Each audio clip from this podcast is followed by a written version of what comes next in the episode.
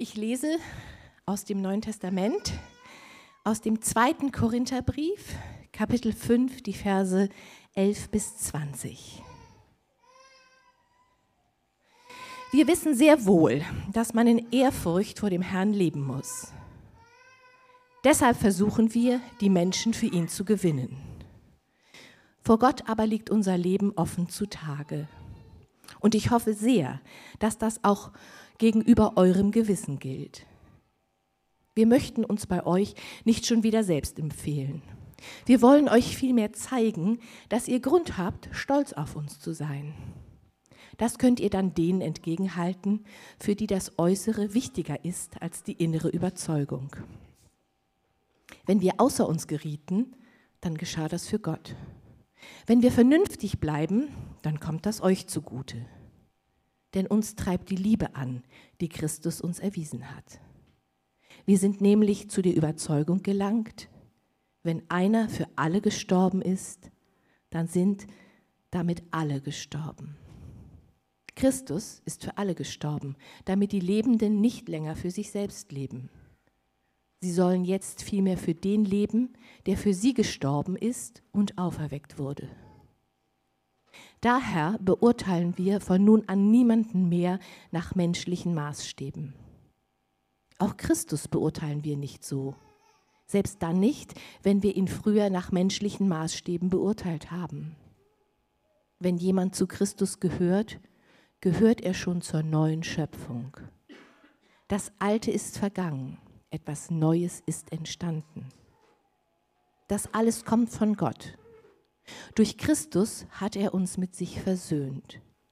Er hat uns sogar den Dienst übertragen, die Versöhnung zu verkünden. Ja, in Christus war Gott selbst am Werk, um die Welt mit sich zu versöhnen. Er hat den Menschen ihre Verfehlungen nicht angerechnet. Und uns hat er sein Wort anvertraut, das Versöhnung schenkt.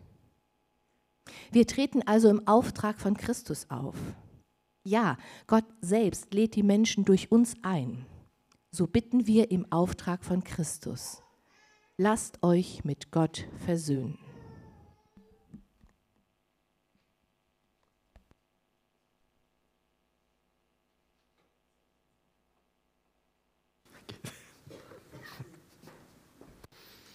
Vielen Dank, Annette. Vielen Dank auch für dieses äh, schöne Bild mit den Luftballons. Und ähm, ich über dieses Thema nachgedacht habe, da ging es, äh, musste ich eine Zeitreise machen in meine Jugendzeit. Und da war es so, dass äh, ich mich erinnere, dass es in unserem Jugendkreis ein, einen Abend gab äh, mit Dia-Show. Ja, das ist wieder so ein Moment, wo man merkt, die kann man Ähm, und äh, das Thema war, erkennen Sie den Christen. Da gab es auch keine weibliche Form, das hieß, erkennen Sie den Christen. Und da waren durchaus dann auch Frauen gezeigt. Also äh, es gab dann, das war ein bisschen aufgemacht wie eine Fernsehshow. Und dann gab es halt Leute, die angetreten sind als Kandidaten in dieser Fernsehshow. Und dann wurden halt über den Dia-Projektor immer wieder Menschen gezeigt. Und die mussten dann sagen, ja, das ist ein Christ oder das ist kein Christ. An den Äußerlichkeiten. Ich fand das super witzig damals. Ähm, und der Höhepunkt war tatsächlich eine Person, die in so einem Schlabberlook und Birkenstock dann da war. Und da waren sich alle einig, das ist auf jeden Fall ein Christ. Das äh, war damals ziemlich... Ähm, selbstredend und es gab auch ein schallendes Gelächter über sich selbst. Ich bete. Jesus, ich danke dir dafür, dass du uns viel mehr gegeben hast als Äußerlichkeiten, dass du uns neue Dinge gegeben hast, einen wahnsinnig ähm, tiefen, beeindruckenden Bibeltext, den wir eben gehört haben, den wir vielleicht gar nicht in dieser Kürze erfassen können. Und ich möchte dich bitten, dass du es ein bisschen aufschließt für uns jetzt und ähm, uns offene Herzen schenkst für das, was du zu sagen hast. Amen. Und werden ja solche ähm, zeitlosen Erscheinungsformen dadurch, dass ähm, Christinnen und Christen sich von der Welt unterscheiden sollen. Da gibt es also einige Bibelstellen, die das auch so sagen und benennen und fordern. Ihr dürft nicht, ihr sollt genauso sein äh, wie die anderen Normalos, sondern ihr sollt euch irgendwie unterscheiden von ihnen. Und wie soll das sein, wenn nicht sichtbar? Wie soll das denn sonst sein? Heute sind Birkenstock immer mal wieder modern und Christinnen und Christen sind modisch bewusster geworden, sehen deswegen meistens auch gar nicht mehr anders aus als andere. Also zumindest äußerlich, wie sollen wir uns denn dann unterscheiden? Wie ist es mit dem Erscheinungsbild der Christenschar? In einer persönlichen Umfrage und auch in meinem, ähm, in meinem Durchstöbern beim Internet bin ich auf grob vier Kategorien gestoßen. Man könnte also sagen, äh, es gibt einmal dieses, diese Vorstellung, dass Christen sehr altbacken sind, also altmodisch äh, mit allem,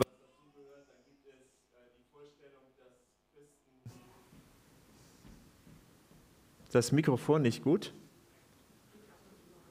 Ah, das höre ich nicht.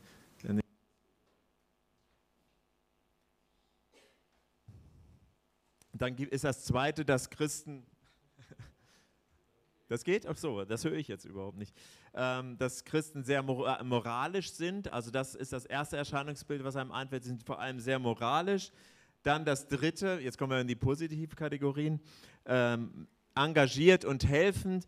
Und das vierte, was ich gefunden habe, vorbildlich.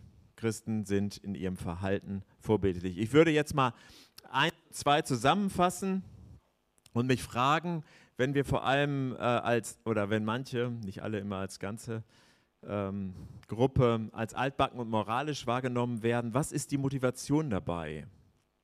Geht es darum, Menschen mit anderen Lebenskonzepten und anderen Lebensüberzeugungen und Werten ähm, zu verurteilen? Geht es darum, die Unterscheidung von dem, wozu uns die Bibel vielleicht dann ja auch auffordert, dadurch zu kennzeichnen, dass ich hingehe und sage, ja, das ist auf jeden Fall falsch und nicht richtig und das, was die Menschen denken und tun, auf jeden Fall abzulehnen. Ist das die Motivation dafür, für diese ersten beiden Kategorien? Das führt dann meistens dazu, dass die Menschen sich nicht gerade hingezogen fühlen zum Christentum. Widerspricht also eigentlich dann wiederum dem Auftrag, nämlich Menschen zu Christus einzuladen. Äh, meistens geschieht das auch dann verstärkt, wenn man überhaupt keine Beziehung zu den Menschen hat. Dann ist es viel leichter, sie abzulehnen und auch ähm, auszuschließen. Ich habe in einem Buch, das habe ich auch mitgebracht, Markus Schmidt heißt der gute Mann, Wachstum ist kein Zufall, eine Passage dazu gefunden, die könnt ihr mitlesen, ich lese sie vor. Noch viel zu oft sind wir Christen weltberühmt dafür, als Moralapostel unterwegs zu sein und für unsere Zeigefingermentalität. Das ist unsympathisch. Eine Zeigefingermentalität führt fast immer zu einer Mittelfingermentalität. Engagiert, helfend, vorbildlich meinen vor allem die diakonischen Aktivitäten, ein besonderes, ein förderndes Verhalten. So sind Christen und so sollen sie auch sein. Das kann aus einer inneren Haltung heraus geschehen, aber das kann auch durchaus ungesund sein. So habe ich zu sein, so muss ich funktionieren und ich spüre diesen Druck, der dadurch auf mir lastet, weil ich etwas zu erfüllen habe, was mir unheimlich schwer fällt. Das Ergebnis ist ähm, okay unter Umständen, aber die Motivation fraglich, wobei ich das nicht so generell sagen will, sondern es gibt natürlich auch viele, hoffentlich sehr viele, die rein herzens sind in dieser Frage.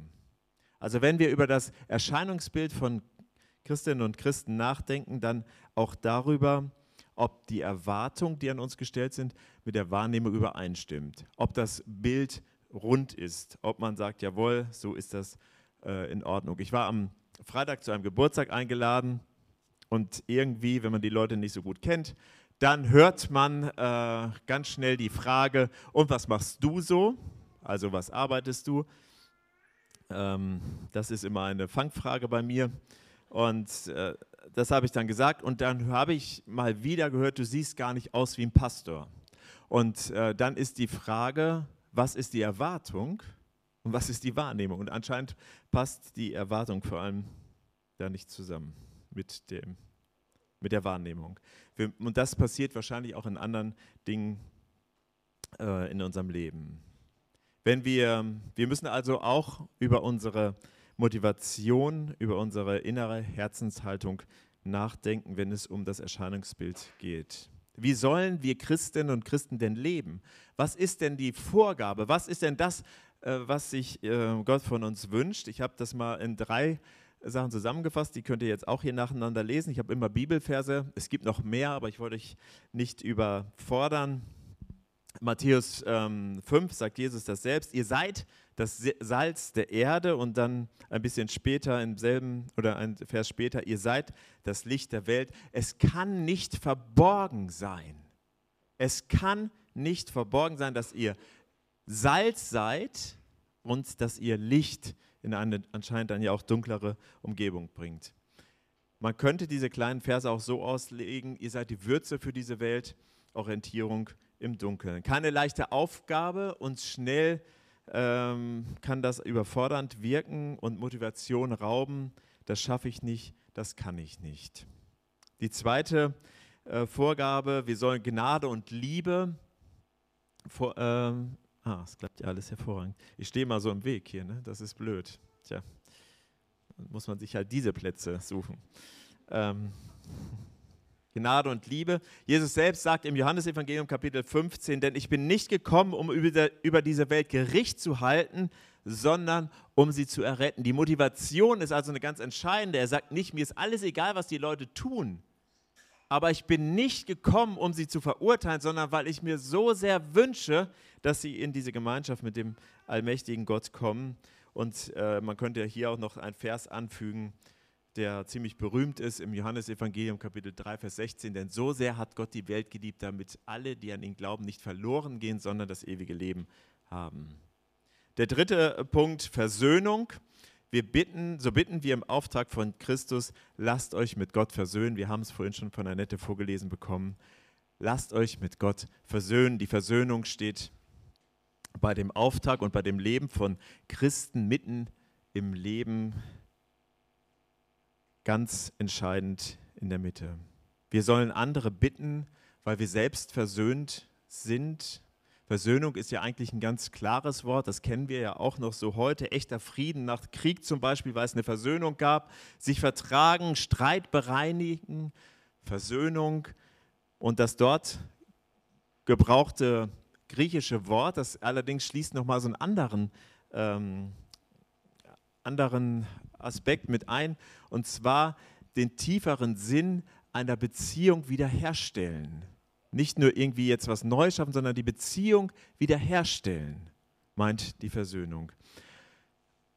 Als dritten Abschnitt in dieser Predigt möchte ich euch gerne einmal durch den Text ganz, ganz schnell äh, durchgehen und dann vor allem an dem letzten Vers ähm, nochmal anzuhalten. Wir gehen ganz kurz durch. Ich habe euch eine Tabelle hier mitgebracht, da kann man das alles dann sehen. Vers 11 spricht von dem Ziel des Christseins, nämlich Menschen für Christus zu gewinnen. Die Motivation, es ist mir ein Herzensanliegen, es soll uns wirklich auf dem Herzen brennen, dass andere Menschen Christus kennenlernen. Paulus äh, selbst sagt, ich lebe dafür nicht zu meiner Ehre, sondern es geht um euch. Die zweite Motivation ist die Liebe von Christus und mit Christus äh, zu und von Christus und ähm, Jesus hat die Versöhnung erst möglich gemacht und aus diesem Blickwinkel, dass Christus alles getan hat und er durch uns auch was tun wird, leben wir überhaupt und wegen der Zugehörigkeit zu Gott sind wir schon Teil einer neuen Schöpfung. Gott versöhnt uns durch Jesus und dann vor dem 20. Vers, Jesus will die Welt mit Gott versöhnen und hat uns ein Wort gegeben so dass wir auch wir diese Versöhnung austeilen können. Wenn wir uns jetzt ähm, den 20. Vers ausschauen, dann, dann ähm, möchte ich, wie gesagt, da kurz anhalten. Es fällt jetzt schon auf, dass ein Begriff ziemlich häufig auftaucht. Ich weiß nicht, ob euch bei der Lesung schon aufgefallen ist, das Thema Versöhnung scheint ein sehr wichtiges und sehr präsentes Thema zu sein. Wenn wir diese beiden Bibelstellen jetzt oder diese Verse in unterschiedlichen Bibelübersetzungen einmal sehen, dass die Basisbibelübersetzung, die wir auch gehört haben, wir treten also im Auftrag von Christus auf, ja Gott selbst lädt die Menschen durch uns ein, so bitten wir im Auftrag von Christus, lasst euch mit Gott versöhnen. Wenn wir das jetzt in Luther lesen, so wie er das übersetzt hat, hört sich es ein bisschen anders an. So sind wir nun Botschafter an Christi Stadt denn Gott ermahnt durch uns, so bitten wir nun an Christi statt, lasst euch versöhnen mit Gott. Ein bisschen anders und ich habe, als ich diesen Text mir angeschaut habe, mach mal die nächste Folie, das sieht man jetzt nicht so gut, vier Begriffe, an denen ich hängen geblieben bin und diese vier Begriffe, die gehen wir auch mal schnell durch hier. Äh, und zwar natürlich als erstes der Begriff des Botschafters. Das hat ja die, ähm, die Basisbibelübersetzung äh, übersetzt mit, wir treten also im Auftrag von Christus auf. Und als erstes fällt auf, dass hier nicht steht, so seid ihr nun Nachfolger von Christus, Jünger oder Jüngerin und, oder Apostel, durchaus Worte, die an äh, vergleichbaren Stellen gebraucht werden, sondern plötzlich taucht ein Wort auf, das sonst gar nicht in der Bibel erscheint. Das ist ein anderes Wort und dieses Wort ist auch nicht unbedingt ein typisch christliches Wort, sondern ein Wort, das einen Gesandten beschrieb, der ein offiziell Bevollmächtigter war. Ein offiziell Bevollmächtigter eines, eines Landes. Und deshalb ist die Übersetzung eines Botschafters, wie wir das auch heute kennen, ein Botschafter für ein Land in einem anderen Land, das trifft es eigentlich ganz gut. Und wenn wir das übersetzen, dann sind wir, also Menschen, die zu Christus gehören und an Christus glauben, falls das bei dir jetzt nicht der Fall ist, dann, also wir anderen dann, ähm, wir sind, allein durch diesen Glauben an Christus sind wir schon Botschafter des Staates von Gott. Oder wie man das vielleicht auch anders sagen würde, wir sind schon offizielle Vertreter, und das ist eine Beschreibung aus der Bibel auch, des Reiches Gottes, der Welt von Gott. Der zweite Begriff, der, äh, an dem ich hängen geblieben bin, auch gerade im Vergleich der Basisbibel mit der Lutherbibel, ist, dass Luther vom Ermahnen schreibt und die, ähm, die Basisbibel das ganz anders übersetzt. Das gebrauchte Wort meint aber auch nicht nur Ermahnung, sondern auch Ermutigung. Und wenn man sich das dann anschaut in diesem zweiten Korintherbrief, Kapitel 5, oder überhaupt in dem ganzen Brief, dann taucht das häufiger auf und manchmal übersetzt mit Aufforderung, mit Bitte, mit ermutigt und getröstet. Luther schreibt, ermahnt durch uns und die Basisbibel schreibt, Gott lädt die Menschen durch uns ein. Das hört sich ganz anders an, oder?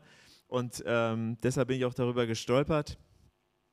Und tatsächlich meint es aber wahrscheinlich das Gleiche. Die Ermahnung ist keine Ermahnung um der Verurteilung willen, sondern eine Ermahnung, um zu ermutigen, sich auf diesen Gott einzulassen.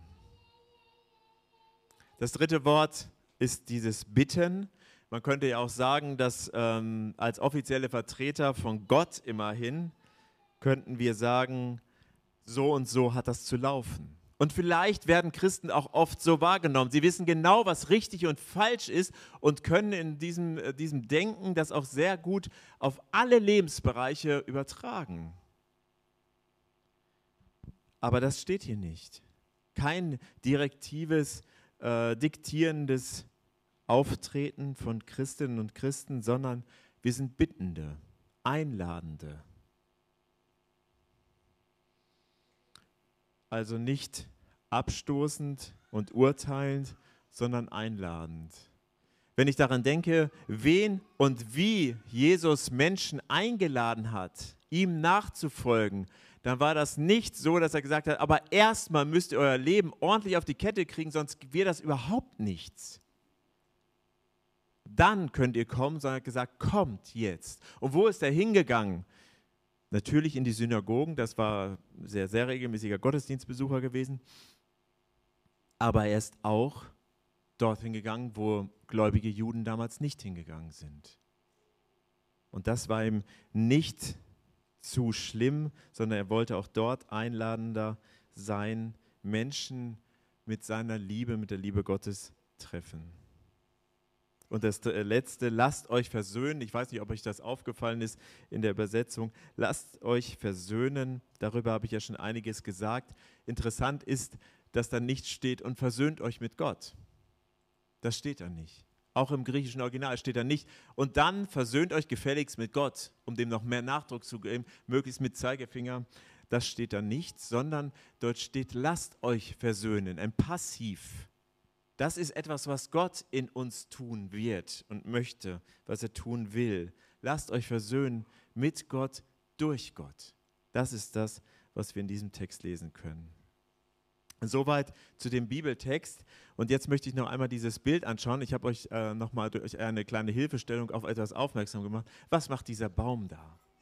Was ist mit dem Baum? Was, äh, was soll dieser Baum in diesem äh, Bild zu unserer Predigtserie? Wir haben dies, äh, diesen Baum ähm, sehr präsent vor Augen gehabt, als wir im Ältestenkreis in unserer Gemeindeleitung äh, über die Zukunft der Gemeinde nachgedacht haben. Und dieses Bild des Baumes, das kommt ja, wir haben es auch in dem ähm, Geburtstagsvers ja auch gehört, in der Bibel ziemlich häufig vor. Und ganz häufig ist dieser Baum auch ein Bild dafür, wie wir glauben oder auch als Gemeinschaft, als Einzelperson, aber auch als Gemeinde, wie äh, wir glauben, wie die Beziehung zu Gott aussieht. Ein wirklich häufig gebrauchtes Bild und dieses Bild hilft uns bis heute, Dinge besser und klarer zu verstehen. Und wir werden in den nächsten Wochen über Wurzeln, wir werden über Äste, wir werden über Früchte sprechen. Aber heute geht es mehr um die Erscheinung des gesamten Baumes. Meine Schwiegereltern sind neulich durch den Harz gefahren und waren ganz erschüttert, wie die Bäume dort aussehen. Unheimlich viel tote Bäume. Natürlich nimmt man das wahr, man ist ähm, in so einem ganzen Wald noch äh, stärker, aber ich kann auch so einen Baum ansehen ob er gesund ist oder nicht. Im Moment im Frühling ist sie, na gut, Haselbäume sind nicht meine Freunde, aber andere äh, schöne Bäume, ähm, die blühen und man sieht das Leben aus ihnen heraus ähm, kommen. Die Erscheinung des ganzen Baumes, darum geht es heute. Vor der Seligpreisung, die ja ziemlich bekannt sind, äh, redet Jesus über Nächsten und sogar Feindesliebe. Er warnt vor Verurteilung und äh, ruft zur Vergebung auf. Und es ist fast so, als wenn Jesus vorhat, zu beschreiben, wie Christen zu leben haben. Sehr herausfordernd, kann man nachlesen, Lukas 6, äh, Lukas Evangelium. Dann folgt die sogenannte Baumrede. Also das habe ich jetzt so genannt, weil ich das cool fand. Und zwar steht dort in Lukas 6, die Abvers 43, ein guter Baum trägt keine schlechten Früchte. Genauso kann ein schlechter Baum keine guten Früchte tragen. Jeden Baum kann man an seinen Früchten erkennen. Von einem Dornbusch kann man keine Feigen pflücken und von einem Gestrüpp keine Trauben ernten. Ein guter Mensch, jetzt kommt schon die Auslegung, ein guter Mensch holt aus den Schatzkammern in seinem Herzen nur Gutes hervor. Ein schlechter Mensch holt aus einer schlechten Schatzkammer nur Schlechtes hervor. Denn wovon das Herz voll ist, davon redet auch sein Mund. Man kann nichts anders wahrgenommen werden als mit dem, was in unserem Herzen ist. Herz und Handeln sind abhängig voneinander und alles andere wäre zumindest auf Dauer, vielleicht kann man kurzzeitig so ein falsches Bild vermitteln, aber auf Dauer unerträglich anstrengend und auch wenig überzeugend. Das Herz ist, der, ist im damaligen Denken und auch ja bis heute in vielen Punkten der Ursprung der gesamten Erscheinung des Lebens. Wenn wir Taten ändern wollen, Gewohnheiten, unser Bild nach außen, dann können wir einiges antrainieren, aber wir werden das Herz nicht ändern lassen. Also wir müssen es ändern lassen. Es muss passieren, dass auch das von Gott geschieht. Dann wird es nachhaltig sein, dann können wir authentisch wirken und andere überzeugen. Und deshalb der letzte Punkt, wie? Wie können wir unser Herz füllen lassen? Ich kenne das von mir, ich möchte gerne aktiv werden, ich möchte Dinge tun. Es ist viel leichter, eine To-Do-Liste abzuarbeiten, als sich mal irgendwie hinzusetzen und dann zu warten, dass irgendwas passiert. Wenn es darum geht, mein Herz zu füllen, dann fällt mir spontan einiges ein. Mir ist bewusst, dass die Dinge, mit denen ich mich umgebe, Musik, Gesellschaft, Bilder, alles hat einen, Ausfl äh, einen äh, Eindruck auf Auswirkung auf mein Inneres. Und ähm, so kann ich das also schön selbst steuern, mit guten Jesusmäßigen Sachen mich zu umgeben und damit auch prägen zu äh, lassen. Habe ich auch schon immer mal wieder gemacht. Kurz vor diesem Botschaftervers steht der Vers, den Annette auch vorgelesen hat. Wenn jemand zu Christus gehört, dann gehört er schon zur neuen Schöpfung. Das Alte ist vergangen, etwas Neues ist entstanden. Das alles kommt von Gott. Er hat uns dazu fähig gemacht, Botschafterinnen und Botschafter zu sein, gute Wirkung in unserem Umfeld zu erzeugen. Er hat uns auch die Kraft dazu gegeben, seine Kraft, seinen Heiligen Geist, unser Herzschrittmacher. Vielleicht sollten wir anfangen, anders zu beten, um Veränderung zu erleben. Vielleicht sollten wir anfangen zu beten und zu sagen, Herr Jesus, hier bin ich und ich möchte gerne, dass du mir das zeigst, was in mir steckt, weil du es in mir schon verändert hast. In diesem Buch, da beschreibt der Markus äh, Schmidt, das in einem Satz hat er es ganz gut auf den Punkt gebracht, ich träume davon, ich wünsche mir, ich träume davon, dass Leute, denen ich begegne, nach unserem Aufeinandertreffen das Gefühl haben, Jesus begegnet zu sein. Ich träume davon, dass Menschen, die mir begegnen, das Gefühl haben, sie wären Jesus begegnet. Das ist nicht anmaßend gemeint an dieser Stelle. Aber wenn wir mit unserer Erscheinung bei unserem Umfeld etwas auslösen möchten, dann ist es wichtig, dass wir nicht uns nach außen präsentieren, sondern den, der uns ausmacht, Christus. Es beginnt immer in mir und dann in meiner Welt, ich und mein Umfeld. Erkennen Sie den Christen? Dim. Ja, immer an seinen Taten die seine Persönlichkeit ausdrücken.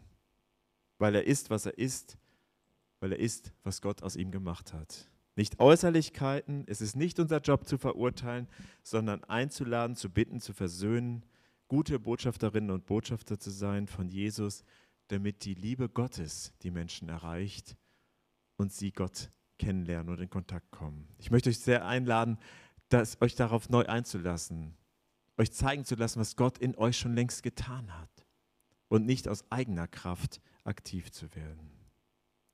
Lieber Vater im Himmel, ich danke dir dafür, dass wir heute die Möglichkeit haben, das auch nochmal zu untermalen durch die Lieder, die wir jetzt singen werden, die dich anbeten sollen, die uns auch unser Herz öffnen sollen, durch das Abendmahl, das wir gleich noch ähm, einnehmen wollen, uns wirklich auch ähm, ganz in einer besonderen Tiefe zu begegnen. Ich bitte dich darum, dass wir unser Herz dafür öffnen, auch dich mehr wirken zu lassen, uns vielleicht in manchen Bereichen neu füllen zu lassen mit deiner Kraft, mit diesem Herzschrittmacher, den du uns gegeben hast durch den Heiligen Geist. Ich bitte dich darum, dass unsere Gemeinde, aber auch wir in unserem ganz persönlichen Umfeld Licht sein können, zur Orientierung, Salz für, für einen guten Geschmack und, und auch einfach ähm, deine Liebe und Gnade und Versöhnung, die, dir, die du dir so wünschst für die Menschen, versöhnt zu werden mit Gott, dass, dass wir dazu einladen, durch unser Leben, vielleicht mehr durch das, was wir tun, als durch das, was wir sagen.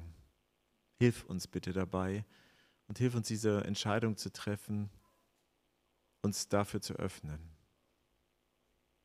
Lass uns Gott anbieten.